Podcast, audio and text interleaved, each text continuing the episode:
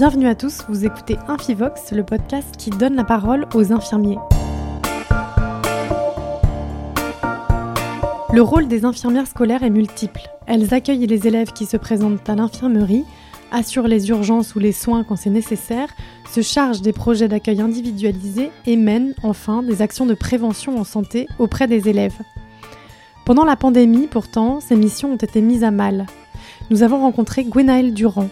À 44 ans, cette infirmière scolaire en lycée a passé 10 ans à l'éducation nationale et occupe aujourd'hui des fonctions de secrétaire générale du SNIES UNSA Éducation.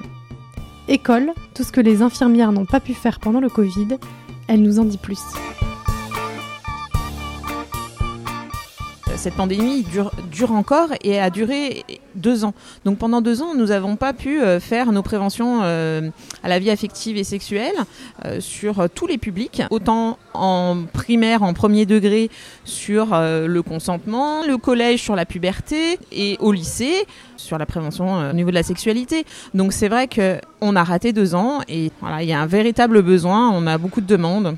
Je vais prendre l'exemple du lycée. Nos élèves de terminale, on sait que leur première fois, ils l'ont eu ou qu'ils vont l'avoir. Donc on, voilà, on est quand même très inquiet de leurs sources d'informations sur les réseaux ou sur les sites qui ne sont pas tout le temps adaptés, euh, qui sont même rarement, on va dire, surtout sur la sexualité, adaptés à leur âge.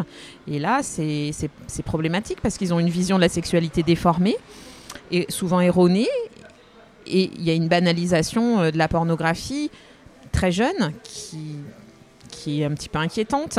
D'où nos interventions nos interventions au niveau de ces élèves euh, sur, la, euh, sur la sexualité, hein, c'est très important. Pendant, pendant le confinement, effectivement, euh, des missions autres que l'éducation à la santé n'ont pas pu être faites. C'est le suivi des élèves en situation de difficulté scolaire. Je parle du, premier degré, hein, avec des bilans d'orthophonistes et et des bilans autres à faire. Donc là, c'est vrai qu'on assure ce suivi-là.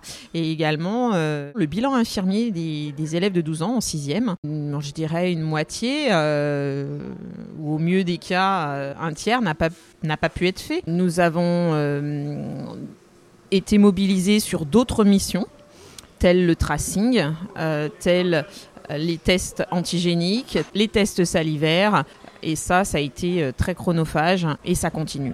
Alors, je suis pas infirmière anti-Covid, mais euh, je suis une infirmière euh, qui va gérer les, priorités. Et la priorité, c'est le Covid.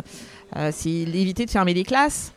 J'ai des signaux d'alerte parce que quand je vois le, temps, le matin, quand j'ouvre mes mails et que j'ai des, mails de parents, ben voilà, mon fils a, le Covid et qu'il faut que je passe deux heures à retracer tous les élèves de la classe, à les alerter. Ça me prend la matinée à faire ça, à appeler les 30 élèves d'une classe euh, les lister, remonter au chef d'établissement, remonter. Voilà, c'est des choses qui sont chronophages et malheureusement, bah, cette matinée, elle est perdue pour planifier des actions de prévention, quoi.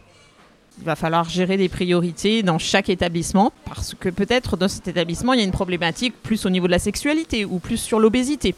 Vraiment, les territoires sont très différents et du coup, euh, ensemble avec euh, également toute l'équipe éducative, hein, les CPE, l'assistante sociale, les enseignants. Donc on fait vraiment partie d'une équipe pour déterminer ses besoins dans chaque établissement. Ce qu'on peut constater, c'est que les élèves sont beaucoup plus anxieux. Anxieux, euh, on sent une fragilité, une difficulté pour revenir dans les établissements, une peur de leur scolarité. Ils se disent, on a raté deux ans ou on a deux ans en demi-groupe, un jour sur deux. Euh, ce qu'ils entendent aussi, la pression des parents font qu'on a des élèves qui sont stressés. On a vraiment ce stress-là, euh, ces nœuds, cette angoisse de, l'avenir et de l'école et, du coup euh, de leur scolarité. Pendant les cours de PS, ou après les cours de PS, on a beaucoup d'élèves qui viennent et qui ont des points de côté, qui ont du mal à récupérer, ou qui font des malaises. On est souvent appelé par les professeurs de PS parce qu'on a des malaises. Et on sent que, bah, effectivement, la, douleur ou enfin la gestion de l'effort plus précisément est, plus difficile. Certains ont perdu le réflexe de s'adresser à nous. Hein. Pendant deux ans, ils ont été euh, chez les parents, les parents géraient. Ou alors ils étaient en demi-groupe ou en, alterné, en hybride. Donc euh, quand ils venaient à l'école, et eh ben, au lycée, euh, c'était pour aller assister à leurs cours, puisque le lendemain ils n'y allaient plus. Donc la priorité n'était pas de venir à l'infirmerie ou moins voilà, nous, on, tient vraiment à être présents dans les établissements, puisque effectivement, c'est là où les élèves, ils sont libres de venir euh, en toute confidentialité, ils n'ont pas de compte à rendre à leurs parents ni à leurs professeurs. C'est un endroit où c'est vraiment confidentiel. On est soumis au secret professionnel. On leur rappelle.